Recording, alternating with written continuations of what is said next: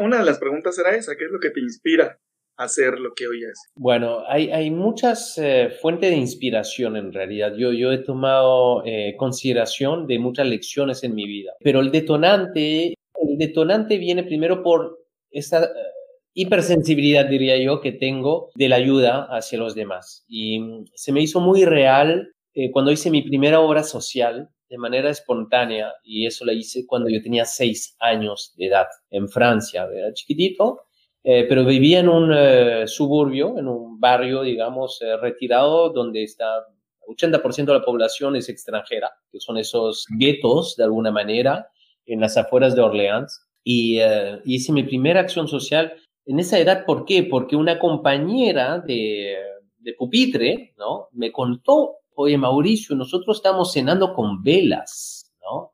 En la casa. Y yo dije, qué cool. Entonces regresé a mi casa y dije, mamá, hay que apagar la luz, hay que poner velas, ¿no? Qué romántico. ¿Qué onda con eso? O sea, ¿por qué? Es que tú te acuerdas de Fátima, esta chica, ¿no? Que vive en el primer piso, me contó que este, venían cenando con vela esta última semana. Entonces mi mamá se quedó pensando y me dijo, Mauricio, Mauri, como me dice, si están cenando con vela no es porque quieran poner ambiente, es probablemente porque le cortaron la luz. ¿Y por qué? Y porque no tienen plata. Porque era una familia árabe cuyo padre había abandonado a la familia y a la señora con siete hijos, imagina. Y bajamos ese mismo día, porque estábamos en el tercer piso, bajamos al primer piso y le tocamos la puerta, ¿no? Y, creo que mi mamá me enseñó mucho acerca de esto, ¿no? Y, em, esa noche conversábamos, jugamos con los niños, efectivamente no tenían luz, y cuando regresamos a la casa, le dije a mi mamá qué íbamos a hacer. Entonces me dijo, no sé, contactaré con eh, algunas agencias y demás, pero no me quedé ahí, sino que al día siguiente fui a hacer una, una colecta, una colecta en el barrio de víveres, eh, de dinero y demás. Y con esa colecta pudimos pagar los pendientes que tenían en cuanto a la electricidad, además de darle, este, digamos, un aporte eh, económico y también de comida. Yo te digo, o sea, cuando tenía seis años, yo cuando regreso al barrio, porque mi mamá sigue viviendo por allá, eh, me encuentro con ellos, o sea, y se acuerdan perfectamente de mí, de, de la familia, y nos tienen un cariño tremendo después de todos estos años, y es increíble porque uh, definitivamente me, me, me, ayudó mucho en entender eh, que, que podemos tomar acciones. Y si es que seguimos nuestro instinto, si seguimos nuestro corazón, y eso para mí me acompañó mucho. Yo creo que las más grandes decisiones en mi vida siempre fueron del alma, del corazón, de, del sentir, de, de sentirme vivo y no tan racional. Por eso que estoy en Latinoamérica y no estoy, no sigo en Europa, no es una decisión tan racional. La gente me dice, pero ¿qué haces acá? este, eh, en efecto, ¿no? O sea, racionalmente podría pensar, no, pues, o sea, ya hay muchas más cosas, lo que fuese, pero no son decisiones emocionales. He cambiado mil veces de países por temas muy emocional, eh, siguiendo o a un ser querido o este, queriendo conocer mejor mi, mi, familia que desconocía por esta ruptura social que nos llevó a, a, vivir en Francia y no en Chile donde nací. Y también con la voluntad, Iván, de, eh, de querer conocer otras culturas. El hecho que yo haya crecido con, en un barrio multicultural, me aportó tremendamente. O sea, mis amigos eran musulmanes, eran eh, judíos, eran ateos, eran católicos, eran de todas las religiones que puedas imaginarte. Entonces, desde ya eh, vivía en un melting pot súper importante, súper interesante, y esa eh, manera de ver el mundo eh, ya era una manera global desde chiquito. Y siempre me entró una, una gran pregunta que era cómo hubiese sido mi vida si hubiese nacido en otro país o en otra cultura. Entonces, esa, esa pregunta me llevó a viajar tremendamente, tremendamente. Entonces, mi pasión pasa por eh, ayudar a otras personas, pero para ayudar a otras personas necesito poder entenderlos. Y, eh, para entenderlos me ha llevado a, viajar, pero no de vacaciones, sino que, mira, eh, he trabajado en Israel, en una fábrica, en un kibutz, he trabajado en Australia, he trabajado en Estados Unidos, obviamente desde chiquito, o sea, desde súper joven, 17, 18 años, ya haciendo esos viajes solo, ¿no? Eh, me emancipé muy rápidamente, empecé a vivir solo cuando tenía 17 años, no porque me llevaba mal con mi mamá, al contrario, o sea, yo la adoro y nos vemos siempre, siempre que podamos, porque ella vive en Francia, ¿no? Pero siempre estamos en contacto. Pero e, es ese, esa voluntad de seguir esas inquietudes. Entonces, a grandes preguntas vienen grandes decisiones en la vida. Yo creo que me he planteado las preguntas desde muy temprana edad. Y darme cuenta de esto es lo que me lleva hoy en el mundo del coaching a hacer grandes preguntas a las personas en realidad, ¿no? Eh, porque me ha servido y porque sé, y de hecho es mi, es una, es mi frase, ¿no? La que uso más, que, en la cual digo que eh, la calidad de nuestra vida depende de la calidad de las preguntas que nos hacemos. Entonces, imagínate, ¿no? Gran parte de la gente ni siquiera se hace preguntas y luego cuando se hacen preguntas, la hacen mal. Entonces, ¿cómo vas a encontrar las respuestas si no te haces las preguntas correctas? Pues. Eh, por ahí parte. segundo tema que me ha inspirado mucho eh, viene también de mi historia de vida, eh, pero ya en una fase un poquito más dramática, diría yo, al haber perdido mi padre a, temprana edad, pero luego al haber perdido mi hermano, ya en edad, digamos, más de de joven adulto, diría yo. Yo tenía 26 años, él tenía 28, ¿no? Me lleva dos años. Y, lo perdí, y te digo que lo perdí, eh, porque mm, eh, él estaba con, con, depresión, ¿no? Y se quitó la vida. Entonces, ¿qué sucede con esto? Es eh, una especie de impotencia tremenda el no haberme podido percatar, el no darme cuenta a tiempo, el no poder haber hecho eh, esa serie de arrepentimientos, ¿no?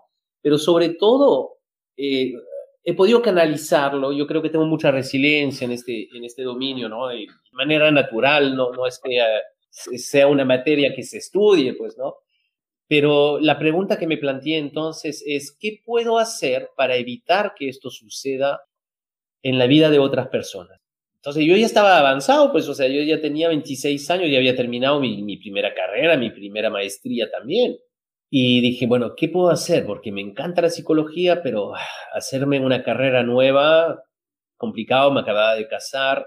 No sabía mucho del mundo del coaching en sí, per se, pero sabía que existía de alguna forma. Y el camino se fue trazando. Eh, y empezaron a formarme en coaching en las compañías en las cuales yo trabajaba. Muy rápido, o sea, este, la tendencia, yo ya vivía en España para entonces, y luego en Great Place to Work se hizo mucho más fuerte porque ya me formaron formalmente, ¿no? En el mundo del coaching, pero a nivel ejecutivo, eh, y luego seguí seguí en el campo, me entrené, me, certifiqué en varias escuelas, hice varias carreras de, coaching, o sea, me he certificado en las tres ramas más grandes para entenderlas bien, este, el business coaching, el eh, PNL y, la ontología y demás, pero me he quedado a media. O sea, cuando digo me he quedado a media es que algo faltaba, algo falta en esta, en esta profesión, no la entiendo, o sea, no es científica, no, nada me dice que esto sea certero, o sea, es como que linda filosofía, pero aguanta, o sea, ¿qué me, qué me dice que esto, qué me dice que esto de verdad va a funcionar? Esa era mi pregunta.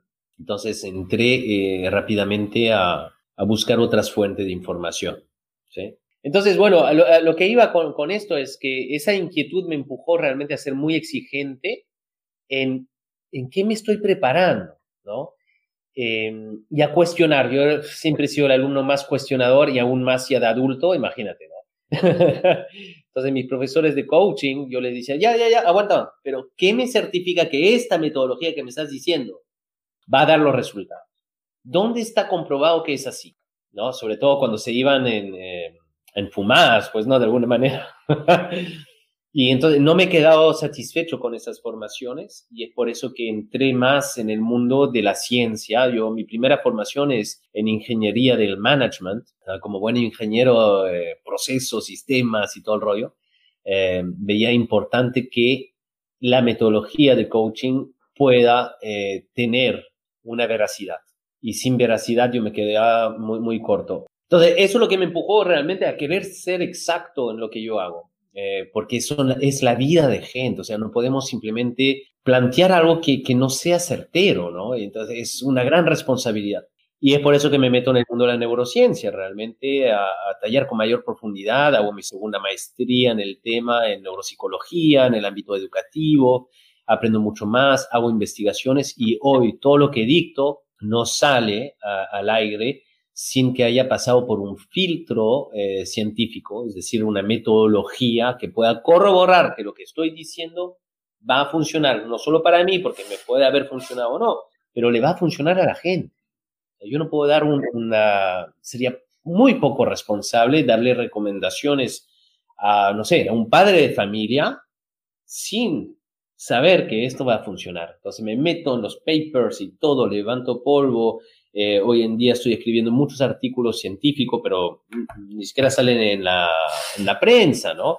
Porque son tan científicos que, que tienen que ser corroborados por otros científicos para que sea publicado en eh, Scopus, por ejemplo, que es una revista científica y solo está destinado a científico, pues, ¿no? Entonces, tiene que, entrar ahí, tiene que ser en inglés, tiene que tener una serie de criterios. Es como escribir una tesis, básicamente. Pero me encanta, me encanta eso, entonces. eh, es una de mis pasiones. Entonces, más que pasión, yo creo que es un deber. Yo siento que lo que yo estoy haciendo va más allá de la pasión. Claro que me apasiona hacerlo, ¿ah? pero yo pienso que es un grado de responsabilidad el que me lleva a haber vencido muchos, no diría temores, pero sí eh, paradigmas que pude haber tenido, ¿no? Cómo vivir de esta vaina, cómo este, eh, mantener la, la vida de, de, mi familia, este, de mis hijas, el colegio, yo qué sé, o sea, tú sabes, como cualquier responsabilidad de padre, pero siento que mi responsabilidad iba más allá. Mi responsabilidad es, oye, estás acá, has hecho mil cosas en tu vida, creo que sí le puedes dar una manito a, muchos, ¿no? Y pues mi pasión viene también de la docencia, yo soy un docente eh, nato, ¿no? Enseño desde no sé qué edad, pero bueno, he llegado a, a, dictar obviamente en maestrías, en MBAs, en montar modelos para la asociación de MBA a nivel internacional. Em, y otras cosas, ¿no? He trabajado para la Fundación Carolina, la Fulbright y, demás, aportando mucho en, lo que puedo, pero son muchos aportes. Eh, hoy día, por ejemplo, trabajo muy de la mano con eh, el Ministerio de Educación en este nuevo reto de la educación online, ¿no? Obviamente, todo eso lo hago de honor, ni siquiera lo, lo, lo, publico nuevamente porque es parte de quien soy yo. O sea, hay mil cosas que hago. Estaba hablando con el Ministerio de Educación del Trabajo anteayer me llamaron para saber si podía ayudarles en el tema de inclusión con respecto a, eh, digamos, la minoría LGTB, ¿no?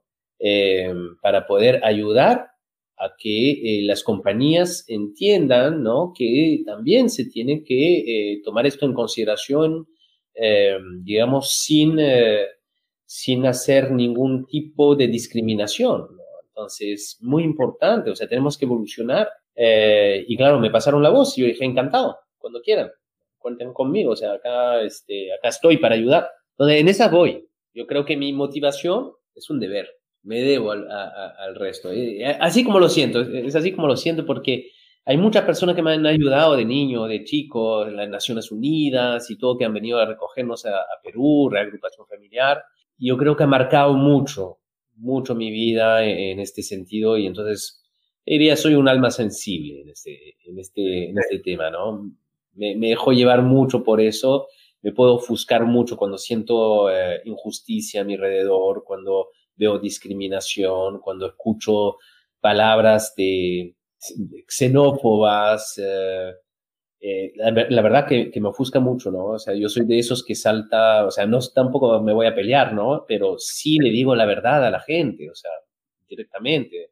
No más tardar que anteayer una señora se cuadra en un estacionamiento de discapacitado. Nadie le dice nada, pero yo sí me acerco. ¿no? Señora, creo que se equivocó, no se dio cuenta, ¿no? Este es un estacionamiento de discapacitado y la veo caminando muy bien, ¿no? Pero la gente no, no lo hace porque, no sé, yo creo mucho en el liderazgo urbano, ¿no? Eh, ciudadano, en el liderazgo ciudadano. Porque si no estamos ahí para ayudar a corregir a nuestro alrededor, estamos permitiendo que sucedan estas injusticias. Eh, por ahí va lo mío, ¿no? Muchas personas, en tu caso, bueno, habemos muchos que, por ejemplo, hemos pasado por situaciones difíciles, complejas, que la vida nos, o sea, desde niños nos ha llevado y todo esto. Muchos lo usamos como una historia para impulsar esto que, que hoy, por ejemplo, tú haces. Claro. Te has contado todo, todo el apoyo social que haces y todo esto, pues a ti te inspira la parte de tu vida esta que ya nos platicaste. Pero hay otro, otro tipo de personas que es todo lo contrario, que esa historia la usan como coraje y se desquitan con la sociedad y entonces por eso hay como como eh, personas que asaltan o personas que golpean o personas que, que matan a otras. Y la disculpa de estas personas es que por lo que viví o por lo que pasé o porque la vida me trató mal o la sociedad me trató mal o mis papás me trataron mal. ¿Qué es lo que podemos hacer como, o sea, es que son como dos, está como muy polarizado esto de que hay quien hace el bien por lo que vivió y hay quien hace el mal por lo que vivió. Entonces, ¿tú por qué crees que sea esto y qué es lo que podemos hacer al respecto? Las personas que, por ejemplo, usamos nuestra historia como impulso y no como pretexto. Claro, Para poder apoyar a los demás. Y qué es lo que podemos decirle a esas personas que, que esa historia no la están usando correctamente, que al contrario están perjudicándose más ellos mismos y perjudicando a la sociedad. Sí, totalmente. Bueno, primero es una gran pregunta, yo te agradezco mucho porque creo que es una mirada importante que debemos tener para entender mejor el comportamiento de las personas. Bueno, yo te contaba, ¿no? De, Martín, mi hermano. Hemos vivido la misma experiencia, hemos comido la misma comida, hemos ido al mismo colegio, todo. Y no es que haya hecho el, mal, digamos, no se haya unido a bandos ni demás, pero él vivió la experiencia de una forma diferente. Y, tal vez no hemos sido suficientemente astutos en el momento para poder, y por más que hayamos sido algunos psicólogos y demás, pero tal vez no estábamos en esa fase de entender tan bien eh, el comportamiento. Y lo que se sabe hoy es que todos tenemos ciertas necesidades psicológicas. Y para poder atender estas necesidades psicológicas tenemos dos formas de hacerlo. Una manera positiva, productiva, que te ayuda a ti y ayuda a los demás a tu alrededor. Pero también hay una forma que es de sabotaje y hay una forma, claro, dentro de esta forma negativa y de sabotaje, pues el, el, unirse a bandos, el hacer el daño y demás, porque no encuentras una respuesta a esta necesidad psicológica de una manera adecuada. Hay mil cosas que intervienen dentro de esto que tiene que ver con el carácter, que tiene que ver con la personalidad, que tiene que ver con eh, tu capacidad de tener una mente eh, más disruptiva o, más positiva en ver el mundo de una manera que te anhela a, a seguir adelante, pero aún así la construcción de la resiliencia es un camino que por más estudiado que esté, no se sabe exactamente por dónde viene. No basta con haber pasado periodo duros en la vida para ser resiliente. Tú puedes haber pasado 50 mil cosas duras y no ser resiliente. No se sabe muy bien si viene por un tema de personalidad o si viene por un tema de genética. Entonces, es verdad, es difícil entender estas reacciones que pueden tener las personas cuando son de una manera negativas, pero lo que sí tenemos que entender es que está trabajando el impulso. Por ende, lo que hay que cortar es justamente esta diferenciación entre el impulso negativo y la forma en la cual las personas están interactuando. Y para esto necesitamos de mucha, mucha, mucha educación, Iván. La educación, primero, eh, intrapersonal, saber entendernos a nosotros mismos, la comunicación, perdón, la, la, educación de los docentes en poder observar no solo el conocimiento, sino que más el comportamiento también de los alumnos, y la educación de los padres, porque son los primeros que van a buscar excusas por el comportamiento de sus hijos en vez de prestarle atención. Una sociedad que funcione bien es una sociedad donde eh, todos nos centramos en la educación, donde saber que la educación, el corazón de la educación o el objetivo de la educación es garantizar el aprendizaje, no es dar información. Y creo que hoy... Todavía estamos en una fase que nos cuesta admitir que es que los colegios, que las universidades, algunas, están muy orientados en simplemente enfocarse en notas y en temas, digamos, demasiado objetiva más que no sirven para una sola cosa, que es la felicidad de las personas. Una buena sociedad es una sociedad que busca la felicidad de, su, de sus eh, habitantes, como es Bután, ¿no? O como es este, Finlandia o eh, Nueva Zelanda, o hoy en día que ya no creen en el eh, Producto Interior Bruto, sino que quieren medir el Producto Interior de la felicidad, porque al fin y al cabo eso es. Tú no puedes medir qué también está un país si es que no mides la felicidad, mides lo, la riqueza, pero la riqueza no se traduce en felicidad. Entonces es interesante, pues, ¿no? Un concepto bastante filosófico, pero que en realidad no es utópico, no lo es. Y lo podemos hacer, ¿ah? Lo podemos hacer fácilmente. Hoy en día las compañías ya están en esa nota de querer medir clima. Medir el clima es medir también la salud mental del trabajador. Y eso está muy bien. Es una tendencia, no digo que todas las hagan, pero ojalá todas busquen medir la felicidad de sus colaboradores. Oye, y hablando de esto como de la violencia, ¿tú crees que sea una característica con la que nacemos y como que desarrollamos más? Digo, es algo con lo que nacemos, o no sé, hablando como primitivamente, pues obviamente tenemos un cierto grado de, de violencia, o por decirlo, llamarlo de alguna forma. Pero pues, cuando aplicamos la violencia, por ejemplo, violencia infantil, violencia de género, violencia de todo esto, ¿crees que es, es por la característica que mencionaba o es una expresión de la historia que hemos vivido?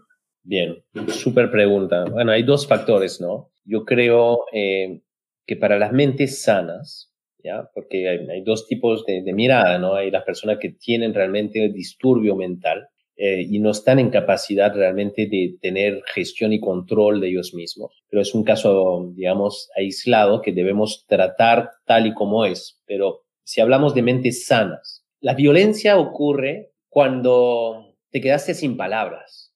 Es decir, cuando no logras expresar tus pensamientos de una manera clara, donde tú no puedas dialogar de una manera factible, entra la violencia, porque no tienes otro remedio. Es como que la frustración la contienes tanto que mm, si no sabes expresarla, pues vas a actuar de esta manera, de una manera reactiva. Claro, viene el arrepentimiento después y todo lo que quieras. Lo cual significa que para poder ayudarnos en una mejor gestión de nuestras emociones necesitamos mucho más educación, sobre todo desde la parte verbal, el poder expresarnos mejor, el poder tener una conversación que sea adulterada, por más que tengamos diferencias. Una conversación que use argumentos, una conversación que alerte sobre cuáles son nuestras expectativas, códigos de conductas que nos ayuden a entender mucho mejor. El gran problema es que todos somos condicionados, lo queramos o no, no somos libres. Eh, y eso no lo digo yo, lo dice la neurociencia y, te lo voy a enseñar a través de este libro que para mí eh, me ha dado mucho, mucho pensamiento, se llama Neuronas Libres y, eh, perdón, Neuronas y Libre Albedrío. Y lo que nos dice esto es que por más que pensamos que tenemos el poder de decisión, en realidad ya estamos configurados y tu mente ya estableció cómo ibas a reaccionar o qué ibas a decir hasta 3 a 7 segundos antes de que tú actúes. Entonces es súper interesante darnos cuenta que no estamos tan libres, pero la única manera de ser más libre es eh, emancipándonos de todas las creencias que tenemos a nuestro alrededor y para esto hay que viajar un montón, por eso que yo creo que dentro de lo poco libre que soy, soy un poquito más eh, abierto de mente, diría yo, pero para retomar tu pregunta, y sí, o sea, la violencia es un acto de supervivencia. La violencia es cuando tú sientes que te están, eh, están violando un derecho tuyo y es ahí donde ocurre. Entonces yo no creo que sea, nunca haya una violencia tan gratuita como gratuita, a no ser que tengas un desorden mental, ya tengas, eh, sufras eh, eh, psicopatía y, demás temas que, que, que, se tienen que sanar por otros medios, pero para la mente sana nunca es tan gratuita, sino que responde a un acto de supervivencia emocional, mal gestionado, obviamente. O sea, no es justificable, pero si uno sabe que tiene dificultad frente a la ira, tiene que hacerse tratar. Hay terapias para esto, ¿no? Muy de moda en Estados Unidos. Tocando el punto de coaching, acá en México, no sé cómo sea en otros países o, por ejemplo, ahí donde, donde estés radicando ahorita, hay mucha gente que lo ve de una forma no muy buena y esto porque pues es una buena herramienta que se usa para vender o enrolar o engañar a las personas y sacarles pues dinero y todo esto. Hay coaches que, que, realmente pues están para servir y apoyar a las personas, todo esto, eh, haciendo su labor realmente de coaching. O sea, hasta los, hay psicólogos que, que, dicen que el coaching pues no es lo que es real, que no es una terapia psicológica y que no, no, no es eso, ¿no? Digo, obviamente pues tú que estás preparado en esto pues sabes que no es, no, el coaching no, no sustituye a un psicólogo, sino es, es otro, otro trabajo eh, totalmente distinto. Pero sí está una, como una controversia entre si el coaching es malo o no. Eh, ¿Qué podrías aportar para estas personas que no saben que, que, están confundidas a lo mejor o que se dejan llevar por estas noticias falsas que, que el coaching es, es una secta o que nada más es para eh, sacarte dinero o todo Bueno, mira, lo primero es que yo concuerdo con, con, con la escuela de psicología. El coaching no es psicología, ¿no? Definitivamente eh, debemos conocer nuestros límites y las primeras cosas que yo formo, uh, cuando formo a neurocoaches, es explicarle cuál es la gran diferencia entre todas estas profesiones que hay en el entorno de la salud mental. Y uh, en definitiva, el coaching no, no, tiene tanto que ver con, uh, digamos, la psicología, sino es que eh, busca también entender el comportamiento humano. Entonces, yo creo que sí el coach debe tener bases sólidas en psicología para poder entender mucho mejor qué es lo que está ocurriendo en la persona, pero no para psicoanalizarlo, que es otro, otro medio, pero sí entendiendo, como yo te decía, cuáles son los factores más comunes y demás. Yo trabajo muy de la mano con eh, psiquiatras, psicólogos, con doctores en salud, con biólogos, con obviamente coaches, Em, porque tenemos nuestras sesiones de eh, clínicas, ¿no? De, de, coaching, clínica de salud mental y demás, donde compartimos puntos de vista desde cada una de las disciplinas sobre casos. Donde cada uno trae un caso a la mesa y dice, oye, mira, me ha pasado esto con este coachee. Y el otro psicólogo viene y dice, oye, me ha pasado esto con este, este paciente, ¿no? ¿Cómo puedes tú, Mauricio, ayudarlo desde el punto de vista del coaching? Y la gran diferencia está en que eh, yo no busco eh, reconstruir lo pasado para poder darle, eh, digamos, una terapia, sino que busco trabajar sobre objetivos, nada más. Y estos objetivos siempre tienen que estar en torno a saber si la persona está en capacidad de hacerlo o no.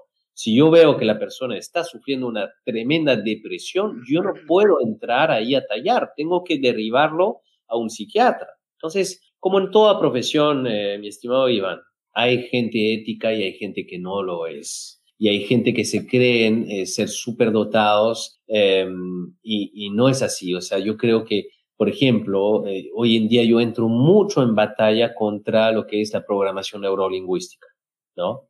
Porque investigándola en profundidad, y eso que yo me he formado en eso también, es una de las formaciones que he tenido, pero menos mal, porque así lo puedo criticar mejor. desde el conocimiento, ¿no? Desde la práctica misma porque en muchas oportunidades he visto gente de la programación neurolingüística que quiere intervenir a un coachee o, le dicen coachee, pero al final lo están tratando como un paciente. Y eso es peligrosísimo. me parece absurdo. O, veo coach, coaches que llevan tres años con un coachee y eso ya no es coaching de por donde lo veas. El coaching tiene que entrar y salir. No puedes generar dependencia, no puedes estar ahí en cada toma de decisiones ni demás. Entonces, esos valores que, que, no son éticos se ven en cualquier profesión y se van a ver en este campo. ¿Por qué? Porque sí es cierto que el coaching aporta tremendamente en el campo laboral. Sí hay papers que demuestran que el coaching ayuda a los ejecutivos en pasar de un lugar a otro. Sí es cierto. Entonces, las personas dicen, oye, qué fácil, ¿no? Yo quiero agarrar el mundo del coaching, hacer lo propio, pero después te hacen una ensalada, compadre, con cualquier cosa que meten adentro. Eh, y veo que hay gente que se dice neurocoach, pero en realidad son coaches en programación neurolingüística y eso no los hace neurocoach. Eh, entonces hay confusión para el mercado y demás. Y es cierto. Pero dentro de ese, ese mundo de confusión hay gente seria que está ahí. Yo creo que siempre va a estar en la toma de decisión de, eh, ¿quién quiere una sesión de coaching de informarse lo más que pueda acerca de su compra? ¿No? Es como, tienes televisores que son pésimos, ¿no? Y por más que tengan pantalla grande y que sean flat, lo prendes y el, procesador demora y es una porquería, ¿no? Pero se ve bonito de afuera y tienes televisores que no se ven tan bonitos y son de supermarcas y fluyen, ¿no? Entonces, es lo mismo, es un mercado y hay que entenderlo y en el mercado no podemos generalizar. Yo he estado en el Congreso de Psicología, Neurociencia y Coaching hace un par de años atrás en la ciudad de Córdoba, en Argentina, y ahí está muy aceptado por los psicólogos el mundo del coaching, ¿no? Entonces, Depende del mercado, depende de las personas, depende de la mirada. Yo tengo muchos colegas coaches que a su vez su primera profesión ha sido de psicología. ¿Y por qué lo hacen? Porque encuentran nuevas herramientas, nuevo método, nueva manera de intervenir desde lo que es la mayéutica. El coaching no es nada nuevo, Iván. O sea, se practica desde la época de Sócrates. Entonces, nada más que se ha puesto de moda, pero así como se puso de moda, entonces utilizan la palabra para todo. Pues, ¿no? Hay coach de voz, pues, ¿no? Este, Em, hay coach de, no sé, pues de culinario, bueno, en fin, vas a encontrar en todo porque lo confunden con el entrenador, porque Estados Unidos lo ha utilizado por muchos años y sigue utilizando en el mundo deportivo para el entrenador. Entonces está bien, no, podemos eh, perder en eso, pero el valor ético es lo que va a marcar la diferencia. Hoy entrevista una vez a Diego Dreyfus, no sé si... Sí, sí, la entrevista. Estuvo interesante la entrevista porque hubo un momento en el que no supo qué contestar. Entonces, y te, y te preguntas, ¿no? Tú como espectador o yo que, por ejemplo, estoy viendo la entrevista, pues dices, o sea, si yo sigo a esta persona, pues espero que no, tu respuesta no sea esa, ¿no? Eh, ¿cómo, ¿Cómo te sentiste con esto? ¿Qué, qué, qué pensaste? Mira, yo, yo te decía, hay cosas que a mí me ofuscan y la voy a decir, ¿no? Por más que me gane, digamos, este, me gane haters, ¿no? Eh, no es mi problema. O sea, mientras yo hablo con la verdad, siento que estoy haciendo, cumpliendo con mi rol. Eh, no le gustó para nada la entrevista inicialmente porque, claro, tenía poco tiempo, pero tenía que ir a la vena, ¿no? Y, y, y, sí. Entonces yo me preparé, tal vez así como te has preparado tú para esta entrevista, ¿no? Entonces dije, bueno, a ver, voy a buscar cosas acerca de él. La verdad que yo empecé a seguirlo temprano cuando lanzó su tema Te vas a morir, me pareció que era súper catchy como frase y estuve viendo algunos de sus videos bien producidos, pero sin tanto contenido.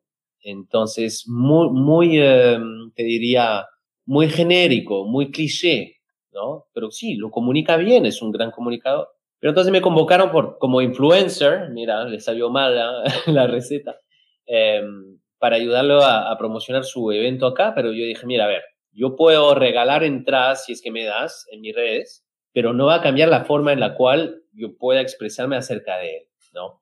Eh, eso es lo primero que, que, advertí a sus managers o quien fuese me haya contactado en ese momento. Y lo segundo que pedí fue entrevistarlo, ¿no? Entonces me dieron acceso a, a esa sala y ahí me encontré, o sea, busqué varias, varios audios, así como trabajo y escucho audios, ¿no? Todo el, todo el día y en uno de sus audios, ¡pum!, salió eso, de que por más que, okay, claro, obviamente su conferencia se llamaba este, La felicidad, el dinero sí da felicidad. Eh, desde ya yo dije, no, algo está mal acá, algo está mal, tengo que indagar. Y me metí mucho a, a, a escuchar y me, me, he dado cuenta de muchas incongruencias que estaba él expresando, entonces se, se la devolví y, claro, se quedó un poquito entre la espada y la pared porque tuvo que admitir que era un tema de marketing, ¿no? Y entonces ahí viene, para mí vino un tema ético, ¿no? Tremendo. Y al final de la entrevista, después de yo recomendarle un libro en vez de que él me recomienda uno a mí, bueno, hubo un poco de soberbia mía, déjame decirte, es verdad. Lo reconozco. Lo reconozco porque es que, es, que es, es, un tema pasional, pues, ¿no? O sea, yo no puedo permitir que él afirme algo así. Hay mucha gente que me parece tan irresponsable. La gente escucha eso y se la cree, ¿no? Entonces, su única lucha en la vida va a ser el dinero, pero eso no los va a hacer feliz. Entonces, eh, sí, pues en ese, en ese término me, me, pude dejar llevar un poquito por mi emoción, totalmente de acuerdo. Uh, pero sí era una, una voluntad de destapar, ¿no? Eh, y desmentir ese falso concepto. Bueno, al final de la entrevista me dijo, oye, gracias por decirme las cosas de frente. Bueno, me pareció genial que admita, digamos, eh, esos dos temas. Primero, que admita que sí era un tema de marketing y no es la verdad. Y lo segundo, que, que me diga, oye, bien hecho, nadie nunca me enfrenta así como me lo has hecho tú. Y eso está muy bien. Hay quien se prepara muchísimo, o sea, se queman las pestañas estudiando, doctorados, este, no sé, certificaciones, licenciaturas y todo esto, y al final del tiempo, pues no, no hay como este éxito que a lo mejor ellos buscaban. Y hay quien solamente estudia la secundaria hasta la primaria o se queda en prepa y tienen mucho éxito. ¿Tú crees que el éxito tenga que ver con la inteligencia de las personas o es algo emocional? O sea, me refiero a que puedes prepararte y sumarte todas las herramientas, estudios, doctorados, diplomados, todos los que quieras, pero si, tú interiormente no estás bien, creo yo que no vas a conseguir el éxito que quieres. No sé si, estés de acuerdo con esto. Eh, lo, que, sucede, Iván, es que la medición del éxito es muy subjetiva. Eh, para mí, si, en mi definición, el éxito, el éxito es eh, vivir una vida de paz, de tranquilidad, de sabiduría, saber que la sabiduría es saborear la vida. Eso es para mí, ¿no? Para otros se va a medir en términos económicos, ser millonario, pero es una falsa creencia el, llegar, creo yo, a, tener, acumular fortuna pero no necesariamente te hace feliz. Por ende, es realmente éxito tener millón, diez millones de dólares en la cuenta si es que no eres feliz. Nuevamente es subjetivo. La inteligencia es el, no es el conocimiento. La inteligencia es como nosotros nos enfrentamos a situaciones eh, en la vida, ¿no? Eh, sean conocidas o desconocidas, o como encontramos los recursos propios para enfrentarlas es cómo utilizamos toda nuestra sabiduría, nuestro conocimiento para poder fluir en este mundo tan cambiante. Así se mide para mí la inteligencia, no es un, sistema simplemente del IQ eh, como creíamos hace 20 años atrás que, medía. Eh, y yo creo que el, estudio más importante acerca de esto, del éxito en términos general, lo está llevando a cabo Harvard, ¿no? Con, con este estudio que tiene más de 75 años donde han tomado dos universos, quien tiene dinero, quien no tiene dinero, y 75 años después siguen estudiando los casos, no solo de las personas del grupo, sino de sus hijos, sus nietos y demás, para entender una evolución realmente en este concepto. Y lo que han descubierto es que los primeros descubrimientos están orientados en entender que gran parte de nuestro, nuestra sensación de éxito tiene que ver con nuestras relaciones eh, que también nos llevamos con la, gente a nuestro, con la gente a nuestro alrededor, con la familia, con los amigos, que tanto nos nutrimos eh, del afecto de los demás. Porque hoy, como te decía, si el éxito se midiera únicamente por el número de seguidores que tenemos en las redes, pues podemos comprar entonces la felicidad o podemos comprar el éxito porque lanzas campañas y te llenas de seguidores. Eh, pero eso no te hace más exitoso, eh, porque puedes aislarte del mundo eh, muy rápidamente también. Entonces, ¿qué, tan, ¿qué es lo que prevale para el éxito? Yo creo que es la, el autoconocimiento.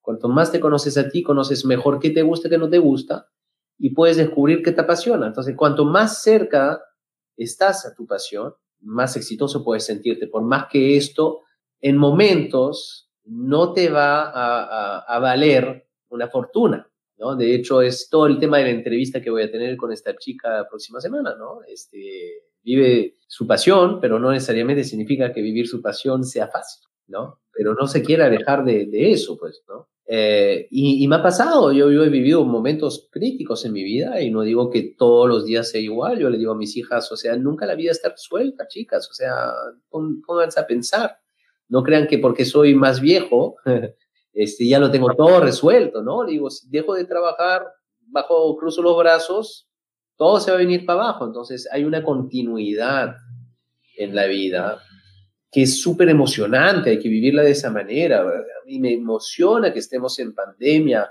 No es que te digo que, wow, feliz estoy que estemos en pandemia, porque hay mucha gente que sufre, pero este cambio, ¿no? Este, esta necesidad tremenda de romper paradigmas va a hacer que evolucionemos más rápido de lo que hemos evolucionado en los últimos 50 eh, años, en, todos los aspectos económicos.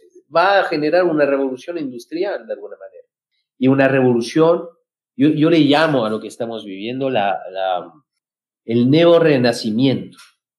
¿no? Así como hemos tenido el periodo de renacimiento, eh, ¿te acuerdas? Que hemos estudiado, ¿no? En los colegios con Leonardo da Vinci y este, las revoluciones en los países y todo el rollo. Bueno, eh, eso tomó 500 años, más o menos, eh, en darse. Y en este momento estamos dando ese nuevo renacimiento, pero así, todos a la vez, al mismo tiempo, en un mundo globalizado. Y es emocionante ese sentir, ¿no? Que estamos pasando algo nuevo y estamos humanizándonos más, en mi sensación. Y yo creo que la gente que se quedó en el mundo mercantilista de simplemente hablar de dinero, eh, lo único que hace es eh, trabajar el miedo de las personas que sufren de carencia con respecto a ello. Es una explotación, es lo mismo que eh, los charlatanes de la época que te decían, esto te garantiza la juventud eterna. Pues lo que dicen hoy es, este curso te garantiza ser millonario. Y no es verdad, no lo es. Entonces, claro, a ellos sí los va a seguir haciendo millonarios, no, no hay duda.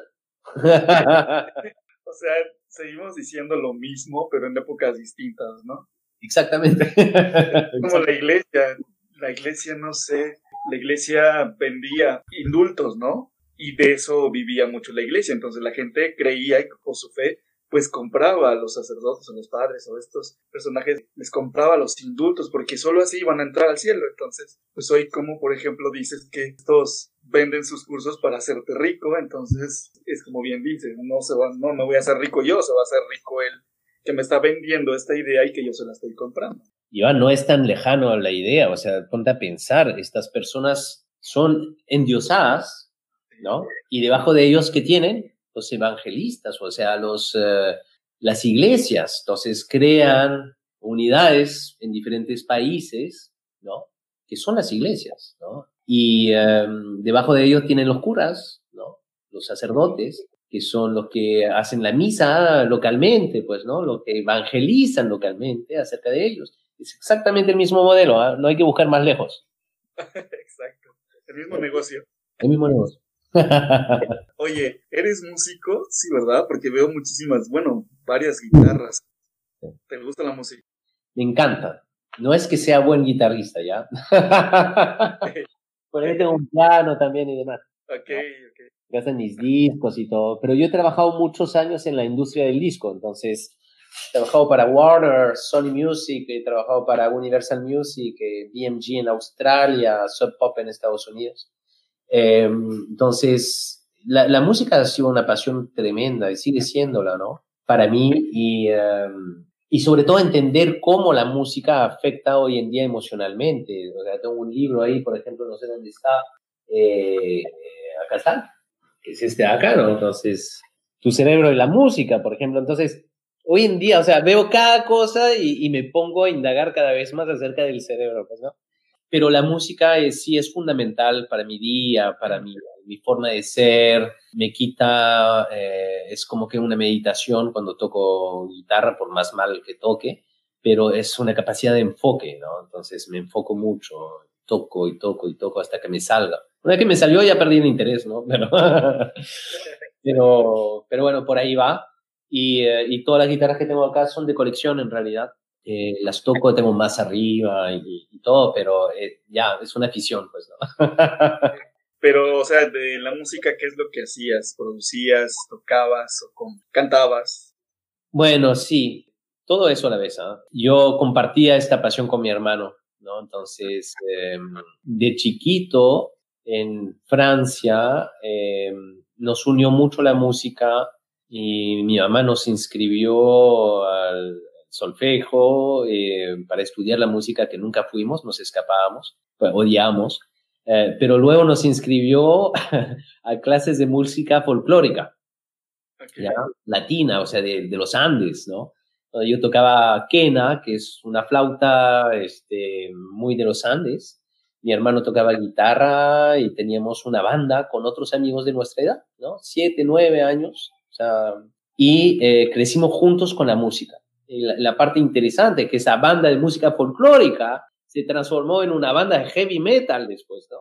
Los mismos integrantes. Y entonces, bueno, era, eh, eh, la música ha sido una, un lenguaje de comunicación entre mi hermano y yo, una vitrina de sensibilidad, em, de empuje, de canalizar eh, emociones, ¿no? Em, entre cólera, ira, frustración, melancolía y demás. Yo hoy cuando escribo un artículo, Iván, busco que el artículo tenga una estructura musical con una introducción, con un verso, con un refrán y que termine con este, un output. Eh, es la manera en la cual escribo, ¿no? Este, es la misma estructura, pero en papel. Pero si lo leo en voz alta, va a tener esa, ese impulso, va a empezar suavecito y todo, y hay palabras fuertes y hay palabras que bajan. Así lo veo, así lo vivo, y cuando doy conferencia más o menos va, va por ese estilo. Oye, ya por último, hace rato que contabas que a los seis años tu vecinita que tenía quedó sin luz y todo esto, me recordó la historia de un niño de seis años, Ryan, no sé cómo se pronuncia su apellido, no me lo recuerdo, pero era un niño que eh, se dio cuenta, o este, la escuela, no sé si ubicas la historia, eh, la maestra le decía o le dijo que en África había niños que no tenían agua. Ah. Entonces, pues él fue preocupado a la casa, a su casa, y le dijo a su mamá que por qué esos niños no tenían agua y que qué es lo que podrían hacer para, para llevarles agua a esos niños. Y entonces empezó a vender limonadas y todo eso a la edad de seis años y pudo como reunir muchísimo dinero para poderles eh, ayudar. Eh, no, no recuerdo exactamente qué, qué estado o sitio de, de África fue eh, al que llevó y construyó algo para que estas personas y niños tuvieran agua. Me recordó mucho esto, pero ¿tú qué podrías decirle a Mauricio de seis años? Hoy, oye, o sea, tú ahorita, ¿qué podrías decirle a ese Mauricio de seis años que descubrió a esta niña que no, que no tenía luz y que pues pensó que, que, era algo como divertido el hecho de quedarse sin luz y poner velas y todo eso y descubrir que en realidad no era por, por, por diversión, sino porque hacía falta dinero para, para tener este, luz. ¿Qué le podrías decir a ese niño? Pues eh, si yo pudiera tener esa conversación conmigo de seis años, eh, lo, primero que me le, diría, o me diría, yo no sé, eh, es, lo primero que me diría estaría orientado en, cómo, cómo vivía emocionalmente la situación. La verdad que me dio tanta pena, lloré, no entendía, sentía mucha injusticia. entonces le diría de, de digamos, de no tomar las cosas con tanta sensibilidad. Eh, porque la verdad que sí, o sea, yo creo que me he llevado mucho, mucho peso emocional en mi vida, Iván, por los demás, por lo que viven los demás. Por eso te digo hipersensibilidad y no solo sensibilidad. Entonces diría eso. Eh, y lo segundo es, claro, actúa, sigue actuando eh, de la manera en la cual estás haciendo, porque lo estás haciendo bien lo estás haciendo bien, estás inspirando a gente a tu alrededor. Yo sido líder desde chiquito, eh, en ese sentido. He tenido experiencia, por ejemplo, de hacer un paro en, el colegio, ¿no? Le dicen paro una huelga, ¿no? Una huelga en el colegio de, estudiantil. Yo tenía 15 años, salí en los medios de prensa, me entrevistaban y todo, eh, porque habían despedido a un profesor, me acuerdo, porque era, mm, era de África y se le había vencido la visa o algo así, y, y paré el colegio, ¿no? Por una semana. es que locura, ¿no? Pero, pero sí, o sea, son esas causas eh, humanísticas, no te diría social, o sea, en el sentido socialista, no, no es el tema, no, no es un tema político, pero al fin y al cabo todos somos políticos eh, en cómo vemos las cosas. Yo creo que lo segundo que diría es eh, de estudiar mucho, mucho, muchísimo, porque es ahí donde empezamos a, for fortalecer una, una red neuronal, ¿no? una forma de pensar, de observar, de analizar el mundo alrededor. Y cuanto más, eh, digamos, más estímulo intelectual eh, le damos al cerebro, eh, es mucho mejor. Entonces, yo veo hoy, mi forma de ver la vida tiene que ver con poder plantear hipótesis siempre, en vez de afirmaciones no será que, en vez de decir, es por qué, ¿no? Y eso me ayuda mucho, hasta en los negocios, claro que sí, o sea, hago escenario 1, 2, 3, qué pasaría si y, demás, porque todo lo planteo como hipótesis y no como una verdad hasta que no lo corrobore. Dos, seguiría mucho más en eh, filosofía. Mi primera formación universitaria ha sido filosofía, retórica e idiomas extranjeros aplicados. Me encantó, me encantó. Pero creo que me hubiese gustado quedarme un poquito más de tiempo en esa carrera en vez de saltar directamente a la escuela de negocios. Y, lo tercero que le diría a, mi, a mi, niñez es, eh, pues, disfruta disfruta todas estas experiencias eh, porque te van a servir. Entonces, sé, muy observador de, lo que estás viviendo. ¿no? Oye, pues muchísimas gracias, Mauricio. Yo sé que ya nos extendimos demasiado. Este, y pues la verdad es que estoy, me conmueve mucho todo lo que nos has platicado ahorita porque hay líderes como muy arriba, como los que mencionábamos hace un rato, que no voltean a ver hacia abajo, ¿no? Y que es a donde de verdad está eh, las personas, que no somos un negocio, que somos alguien que necesitamos, por ejemplo, ayuda. Y yo de verdad te agradezco mucho el hecho de que hayas volteado para acá, que nos estés regalando este espacio, este tiempo, y que pues apoyes a, a todas las personas que a lo mejor puedan leer esta entrevista. Te agradezco muchísimo. No, a ti, felicitarte obviamente por, por esta iniciativa y lo que están llevando a cabo, me parece fantástico y lo que te puede ayudar como te digo, yo feliz de la vida, te comparto mis artículos, te los mando eh, y para que tú lo puedas publicar cuando, cuando quieras y si es que te gustan también. no, obviamente. No, sí, sí, claro, por supuesto. Yo, yo estaría encantado acá y yo creo que también todo el equipo estaríamos encantados de que contar con estos artículos y pues publicarlos acá en la revista. Fantástico, Iván. Te mando un fuerte abrazo y que sigan los por tu lado, mi hermano.